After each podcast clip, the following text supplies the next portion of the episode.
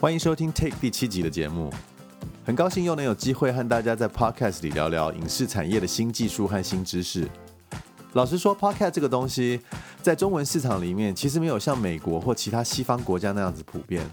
Podcast 这个媒介其实不是一个新东西，大概早在十几年前就已经诞生了。但是这三五年来，尤其是在美国，Podcast 受欢迎的程度以及收听率几乎是年年以倍数的成长。可能有些人会疑问，Podcast 不就像是在收听广播一样吗？为什么会受到这么多的瞩目和欢迎呢？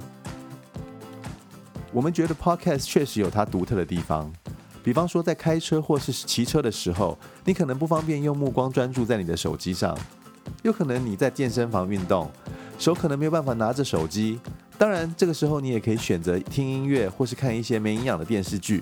但是如果你想要利用通勤的时候或健身的时候了解一些新的资讯，或是听一些自我成长的内容，这些内容可能不是在主流的媒体容易找到的一些内容。我们觉得 Podcast 似乎是你最好的选择。稍后如果你有空，你不妨试试在 iTunes 之类的 Podcast 播放平台里搜寻一下你有兴趣的关键字，我相信你会在里面找到很多讨论相关议题的 Podcast。Podcast 的内容从语文学习。技术创新、创业、政治评论到商业的探讨等，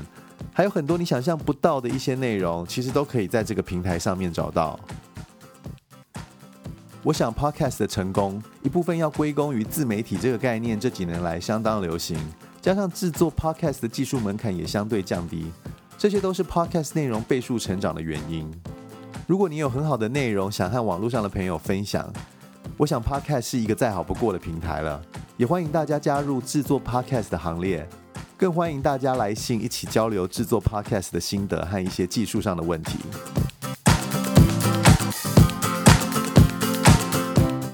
接下来就让我们正式进入这一集的节目。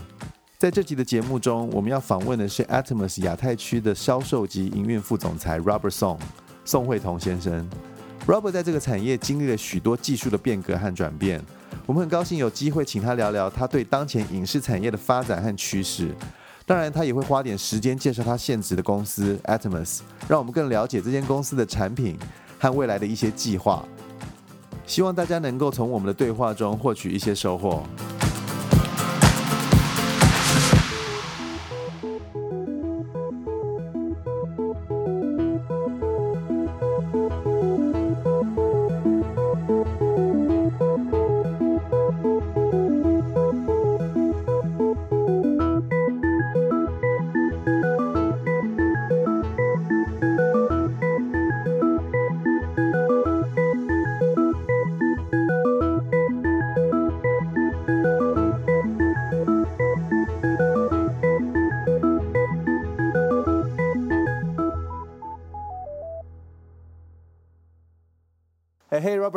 哎，你好啊，你好。哎，你好丽，哎，哎好。呃，怎么样？最近在忙什么啊？我想是不是呃，应该在忙 NAB 的事吧？啊，对，没错啊。最近主要是做 NAB 的筹办、筹备的一些工作，还有就是 NAB 之后的话，一个就是在呃中国大陆还有那亚洲地区的这个市场活动。对，哎，那你你自己去呃 NAB 大概几次了啊？我去 NAB 应该是啊 十几次了，哇，对，接近二十年了，哇，所以你你大概进入我们这个广播电视的这个呃设备啊，这影视的这个行业大概多久了？呃，差不多二十多年了。哇，那你那你当初是怎么进入这个行业的啊？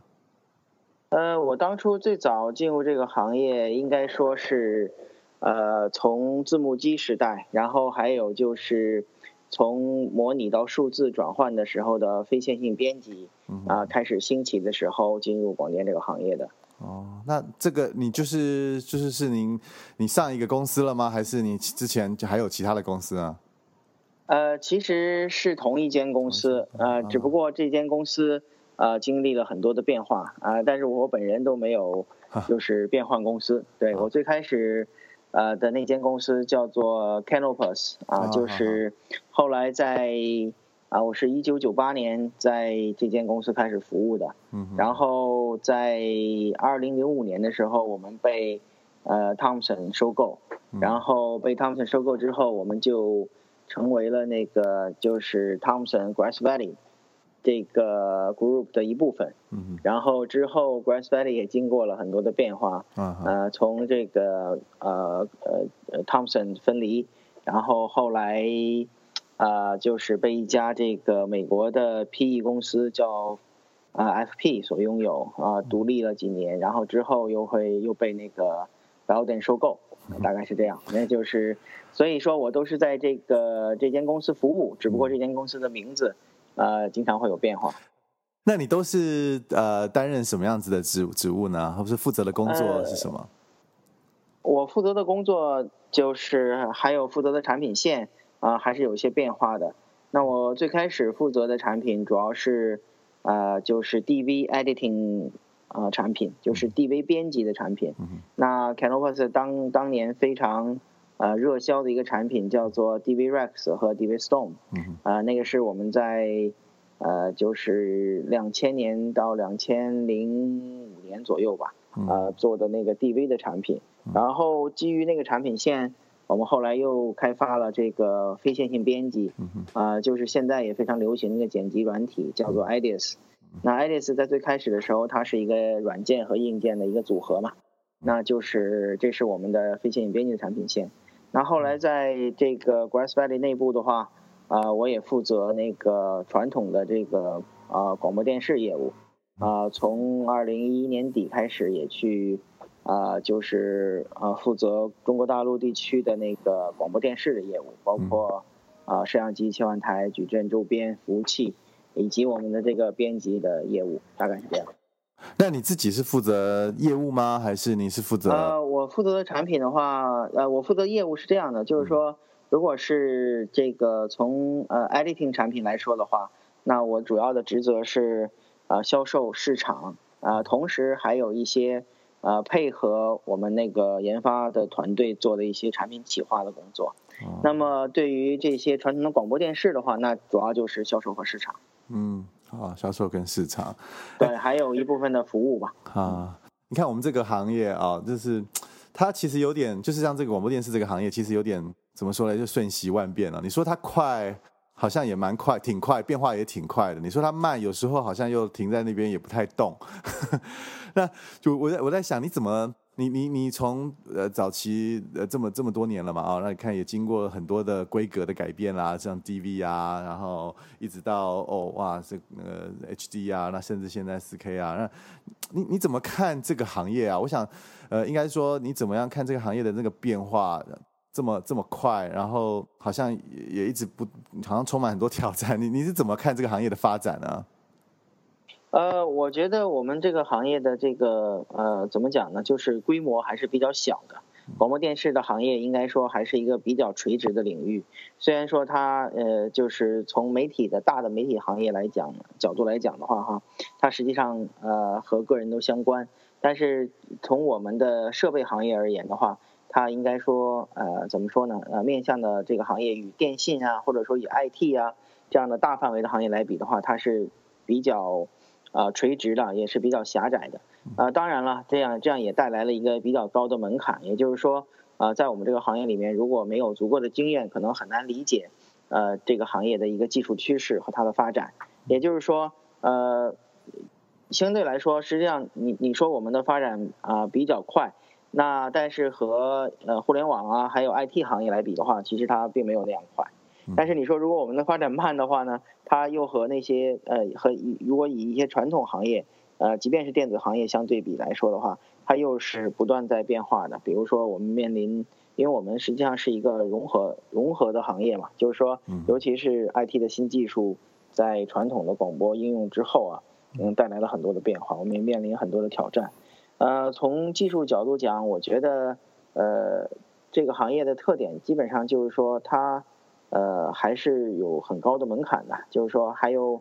呃，虽然说我们这个行业的应用哈是一个技术应用行业，并不是说我们有非常非常这个尖端的这个独创性或者是首发的研发性，但是它在应用当中呢，实际上还是需要很多的经验以及对这个行业趋势的准确把握，呃，才能够才能够成功的。对我，我觉得你讲到一个重点了，因为，呃，我我跟你说明一下，大概就是我们这个节目的听众大部分有很多了，大家都是我们就所谓的这种影像的创作者，也就是像就是可能就是不管是呃拍片子的人啊，或者是剪片子的人啊，那你觉得他们，你刚刚说很多一些他的门槛相对是比较高的，而且他的技术领域的他的你可能要了解的东西是比较全面的，那你觉得，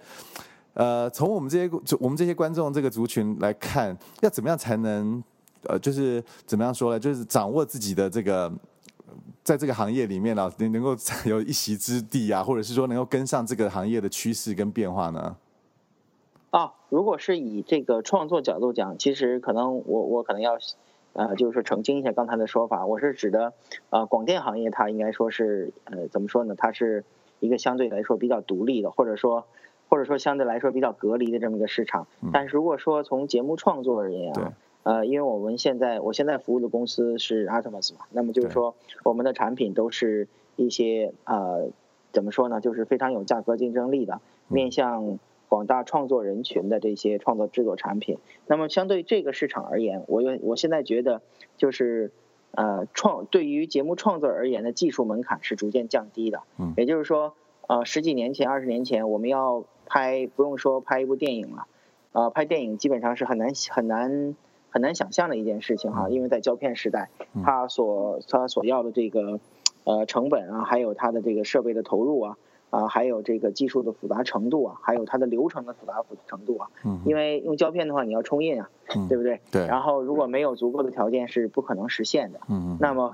和那个时代相比的话，我们现在就是用一台呃，就是呃微单，或者说用一台呃这个。手持式的这个电影机，大大画幅的，甚至用手机就可以开始创作了。对对。从这个角度来讲，技术的门槛是不断降低的，那也就带来了很多这个创造性的这个飞跃。那还有一点，也就是说，我们这个从啊，如果从节目制作而言，前期和后期同样重要哈。那么后期也是一样。那我们以前就是说，为什么？就比如说我之前服务的公司，主要是以后期制作为主嘛。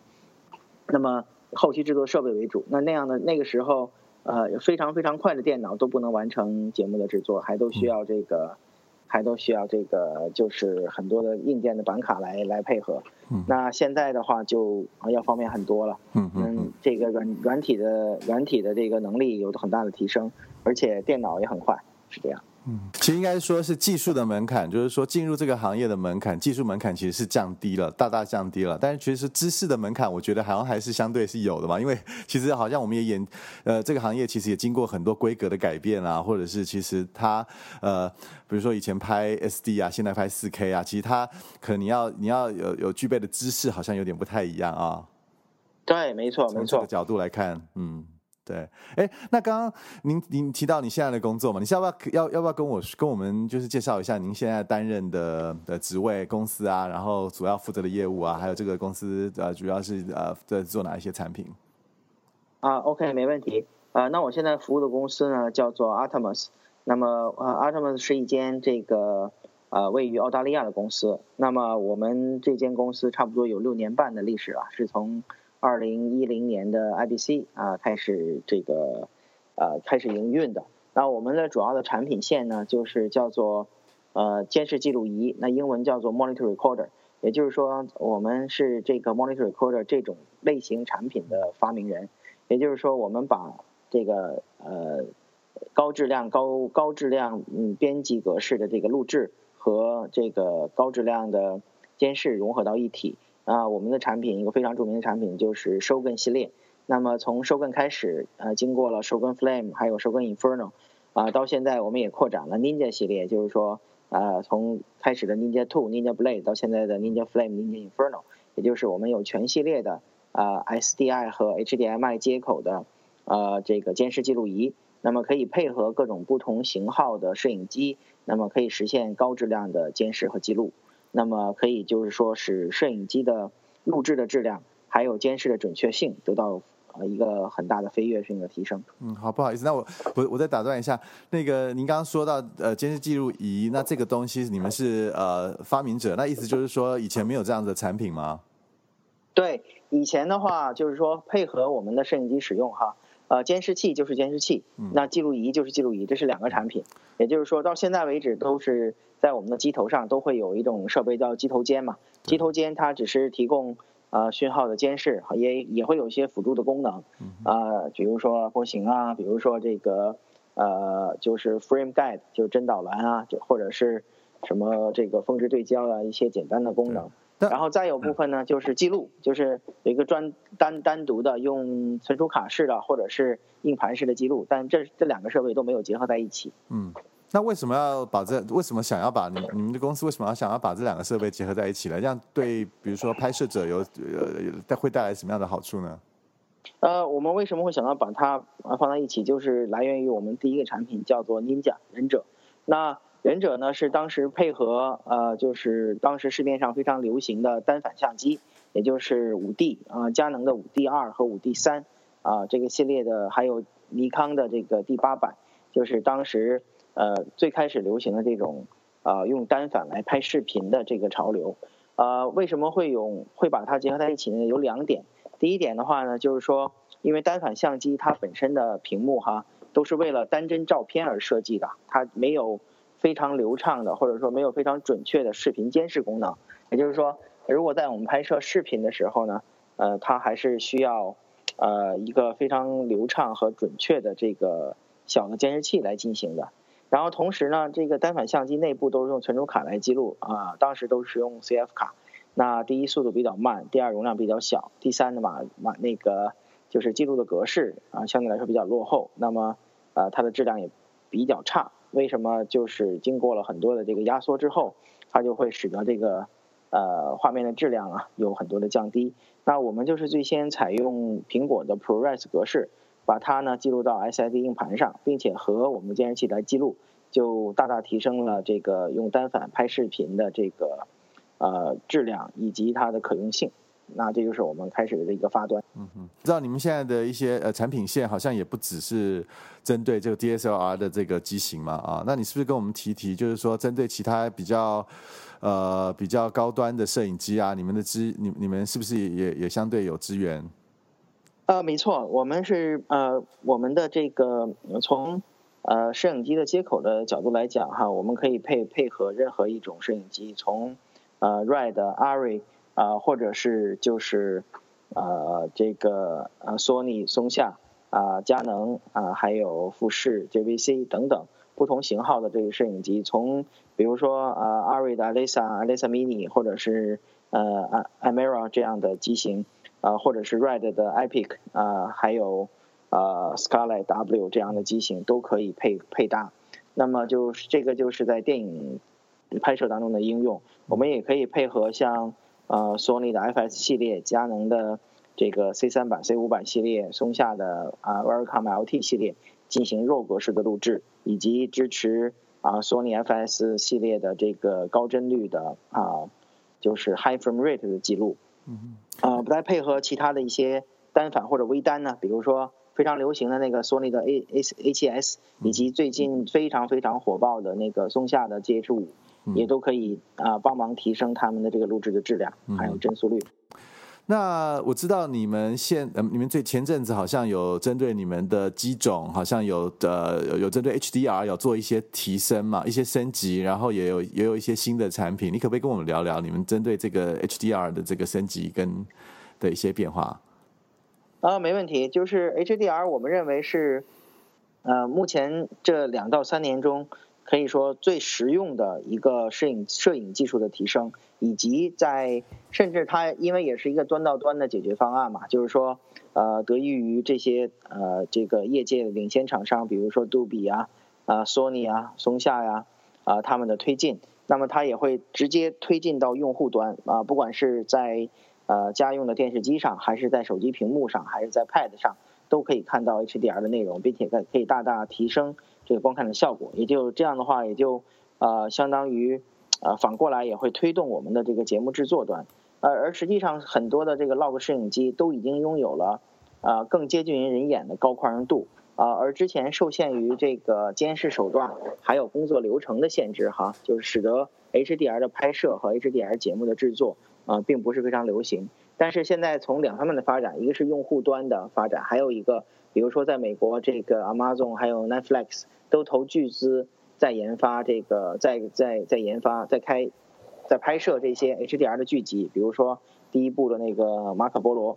然后还有呢很多的这个呃广播业者也都推出了基于 HLG 曲线的。呃，HDR 的实时的现场的体育赛事的转播，那么这些都会推动 HDR 技术的应用。而呃，对应于 Atomos 产品，虽然我们只是做一个啊监视记录仪这么一个品类的产品哈，那我们在我们记我们在我们的产品线当中呢，在我们的 4K 产品线当中呢，全部都采用啊1500尼特超高亮度，然后这个超高宽容度的这个显示的这么一个屏幕。那么同时呢，我们和各个的大的摄影机厂商，比如说啊，阿瑞、Red、索尼、松下、佳能，他们去配合，啊，拿到了原始厂家的这个 log 曲线，也就是在我们的屏幕上，利用这块超高亮度的屏幕，我们可以显示，呃，更接近于这个人眼真实看到效果的 log 曲线所恢复的一个呃实时的监视手段，那么就可以帮助摄影师呢，在拍摄的时候，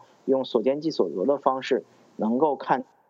到。啊，它所拍摄的画面能够恢复，把 log 的曲线恢复到这个屏幕上。所以你们的设备主要其实是给在 field，就是在拍摄的时候使用嘛？啊，那那我我的问题是，可能是就像像我们有看过其他的一些，可能是给后期使用的那些那些荧幕啊。那他们比如说，它针对不管是什么 Rec 二零二零啊，什么 P 三啊，都有资源啊。那你们的设备有类似的功能吗？啊，我们有的，我们支持这些不同的这个。呃，摄影机的就是 log 曲线，比如说呃，索尼的 S log 二、S log 三，松下的 V log，呃，佳能的 C log、C log 二、C log 三，啊，这个 Arri 的 log C，啊，Red 的 log，以及它们所对应的所有的这些色域空间，比如说 Red 二零二零啊，啊，比如说啊，索尼有 S Garment，然后这个呃，松下有 V Garment 啊，还有。啊，在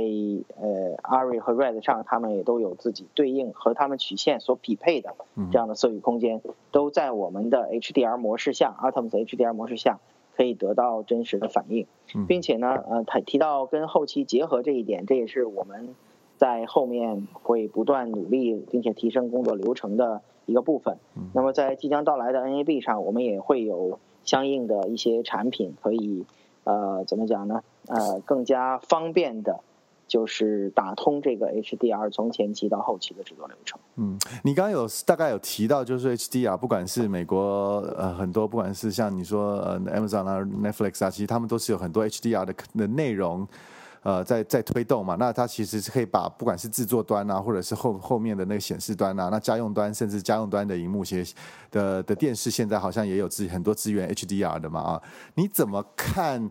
HDR？它是它会？你觉得它会掀起？它算是另一个新的话题吗？或者是它其实我们它会真的会普及到每一个家庭里面吗？因为毕竟其实终端的。的观看是不是是不是有资源？像我们就说 HD 好了，那这我们最早发展的时候，其实它就是在家庭终端的收视其实是很有限的嘛。那你你你怎么看 HDR 的发展呢？是不是每个人家里面都会有一台 HDR 的那个的显示器或是电视？然后那会不会变成是一个标准的规格呢？啊，我觉得一定会的。我觉得一定会的。我觉得首先那个呃，其实我们现在是处于从 HD。往 4K 在变化的这么一个过程，而之前实际上 4K 的这个呃就是怎么说呢普及哈，应该说是比较缓慢的，呃比相对于呃从 HD 的 adoption 来说的话，4K 的 adoption 呃好像其实我们已经经历了很很多年了，已经有很多年了，其实已经谈论四五年谈论很久了啊，但是它并不是非常快，因为大家可能对分辨率的提升，从四就是四 K 分辨率。相对于 HD 分辨率的提升，哈，可能大家并不是那么敏感，但是对于这个 HDR 所带来的这个死这个冲击，啊，视觉上的这个观看的效果，应该说还是非常大的。而且，呃，我们现在到家用商场去看到，哈，啊，像索尼最新发布了啊一台那个一百寸的 HDR 的 4K HDR 电视机，啊，我不知道这个大家有没有关注那那那个新闻哈？那。呃，应该是差不多七八万美金吧，就这样的呃一台机器。那么，呃，它的那个效果是惊人的，就是应该说基本上就是要超越以前的家庭影院的效果。那么这样的，而但但是它的成本会不断降低。呃，再比如说我们可以负担得起的话，哈，就是比如说五十五寸啊，或者是呃四十七寸啊这样的 HDR 电视机的话，实际上它和普通的 4K 电视已经没有太多的价格差距，并且随着这些标准化的这些建立和普及。啊，比如说 HDR 十的标准，比如说 HLG 曲线的应用，现在很多的家用电视都已经适应了 HLG 曲线。HLG 曲线所带来的好处就是说，你做同一趟同一个节目，它在 HDR 电视机和 SDR 电视和 SDR 电视机，就是标准的动态放映电视机上看到的，它会自适应。那么这样的话，也就带来了，就是给给我们的。啊，它并不需要说我们一定要等待所有人都换 HLG，呃，都换电视的时候才会需要做 HDR 的节目。嗯，那么慢慢的，这个是一个渐进的过程，是一个呃，并不是一个 overnight 这么一个一个行为，对吧？等于说，等于说，但是但是我们有足够的技术手段能够帮助这个渐进的发生。哎，我在想是不是，呃，这个也要跟整整体的，不管是网络啊，像 OTT 啊，这这些整个那个网络提供的内容啊，整体要来来来来配合，因为好像，呃，如果只只是仰赖这个内容端，如果只是仰赖一些很很很少数的一些内容提供者，然后才有看到那些素材，那会不会，呃，它它会也也这个发展也可能也不会这么快呢？呃，我是觉得 HL HDR 这个这个技术哈。呃，有一点感觉上就是说，它是为 OTT 或者说是网络视频量身定制的。也就是说，你可以看到目前 HDR 的技术推动者很多，首先就是从内容端还是从播放端，是从 OTT 开始的。比如刚才提到的 Amazon 和 Netflix，还有呃中国大陆的呃这个呃怎么说呢？呃在线视频的领这个。呃，叫什么？嗯，就是平台，平台嘛。平台对这些平台都是从他们来开始的，而不是我们传统的电视台。那传统的电视台，嗯，传统电视台也在做这方面的技术储备和呃这个尝试。呃，因为这个也，但是传统电视台呃受限于原来的传输网络以及啊技术标准的限制哈，它可能不会像 OTT 走的那么快。嗯，呃，不会像 OTT 走那么快。也就是说，呃。对于 OTT 而言，其实最大的好处是我们想吧，如果从 4K 提升到 8K，或者说我们在做任何分辨率的提升，都会带来带宽资源的大幅的提升，对不对？对对。但是 HDR 呢，实际上它的数据量并没有很大的增长，但是观看效果会好很多。嗯，尤其是在收视端，其实没有什么太大的感觉了哦。但如果是制作端，可能可能有一些感觉吧。制作端而言，其实我我觉得应该说所有的条件都已经具备了，不管是从前期的摄影机，还是从后期的调色软件、调光软件，嗯，还有人员都没有任何问题。对。而 HDR 并不是一个，应该说它是一个呃革新性的技术，而并非革命性的技术。那么它的呃这个这个应用哈和它的发展，实际上并不需要太多的技术储备。嗯。就是说很简单就可以实现，而带来的这个。呃，收视效果和观看效果的提升确实很大的。那我觉得应该说这是一项性价比非常高的新技术应用。嗯哼。哎，既然讲到这边了，我想要再再追问一个问题，就是说，您您怎么看，就是这个传统的这个广播电视，就是点广电的这个这个电视台啊，这个行业，然后跟现在我们刚刚提到那些网络的 OTT 啊，这个这个东西，那会不会以后我们整个内容的都都会在那个网络上了？然后那个传统的那个电视的那边，是不是也开始慢慢会不会慢慢式微啊？还有就是说，那如果是这样子的发展的话，那是不是很多设备啊，或者很多东西？不管像云端啊的那些服务啊，其实都可以整个串联在一起。那是不是又有一个新的对对我们这个业界里面会有一个更大更新的一些呃改变？呃，我我觉得这个话题可能非常大，而且有很多的这个行业的前辈和专家都已经做了很多的探索。那我我我我个人的观点，我也其实也没有什么更多的新意。呃，但是我我觉得应该说呃，不会是传统广电的这个电视台的示威，而反而是。啊，这个电视台它的业态的一个提升和改变的一个契机啊，也就是说，呃，电视台也不再是传统意义上的电视台了，它应该说，呃，它从制作能力和制作经验以及人员储备还有资源储备角度讲，它应该说是远远优于那些 OTT 的网站的，对不对？对啊。或者说平台，呃，但呃，但是只是呃。如果说不困守于呃某一种固定的这个传输方式，那任何一家电视台都可以化身为一个网络平台。对，而并而而而网络平台却不一定能够拥有电视台原来所拥有的权威性，因为电视台本身也是一个品牌。嗯，对，而且他们其实这些传统电视台也其实也都蛮积极的，在在在网络上面有他们自己的一些品牌的一些一些露出嘛啊。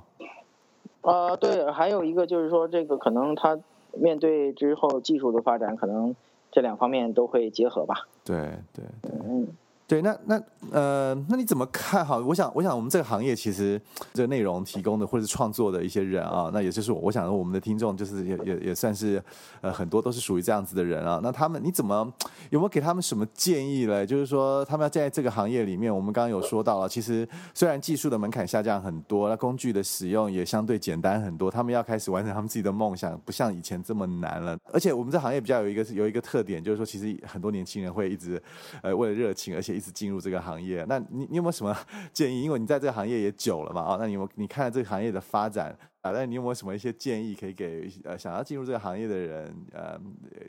一些你自己的一些建议呢？呃，我觉得是这样。其实我觉得现在是这个行业大发展的黄金时期啊，因为就是说啊，对内容的渴求永远都不会减少的，甚至会越来越多。啊，那么这个技术门槛的降低。呃，实际上也就可以说，让这个呃有电影梦或者说有影视制作梦的呃叫什么呃制作人员实现起来更加容易。啊，如果说有什么建议的话，那其实我觉得，因为我是更偏重于我，我就是我目前服务的公司，我们更偏重于这个前期的呃拍摄设备和制作设备嘛。那从我们的角度讲，那我们就是希望能够提供。呃，能够帮助这些这个有创意的影视制作人士，能够更容易的实现制作。也就是说，呃，现在并不并现在就是说技术并不能成为，已经不不成为一个门槛了。也而且现在通过这些像呃 Artemis 这样的监视记录仪和我们的这种记录产品，那么配合上一台微单或者说是一个低成本的大画幅摄影机，就可以开始创作了。那也就是说，呃。对于他们而言，我觉得可能最开始并不需要投资很大，只要可以有一台机器开始拍摄就可以开始。嗯嗯，对对，我也觉得嗯很有道理。哎，如果大家想要再多了解 Atmos 的话，我们要怎么样能够了了解的？就是因为我们的族群大家都是中文，就像全球呃是收听中文的朋友啊，那他们想要了解的话，呃，要要要在什么地方可能能够多了解你们的公司的产品呢？OK，呃，我们的网站是那个 www 呃 dot a t o m dot com，然后我们目前那个网页上还没有中文网页，那么之后可能会有中文简体和中文繁体的这个网页，啊，但目前我们还有一个微信的公众号，呃，是呃可以通过搜索 Atoms China 就可以搜索到的那个呃微信的公众号，上面有我们的一些产品资讯呢，还有一些呃。就是案例分享啊，还有一些使用教程等等的内容。好，那今天非常谢谢 Robert 抽空接受我们的访问啊，那呃也希望你 NAB 旅途愉快，然后能够有很多的收获。啊，不客气不客气，谢谢，非常荣幸有这个时间跟大家分享关于我们公司的这些产品以及我本人的一些 浅见。那么那就 NAB 和你再见面了，好，谢谢谢谢谢谢 Robert，好，OK，好，谢谢。感谢您收听我们的节目。一样的，如果您有任何的问题，欢迎您给我们来信。我们下次见。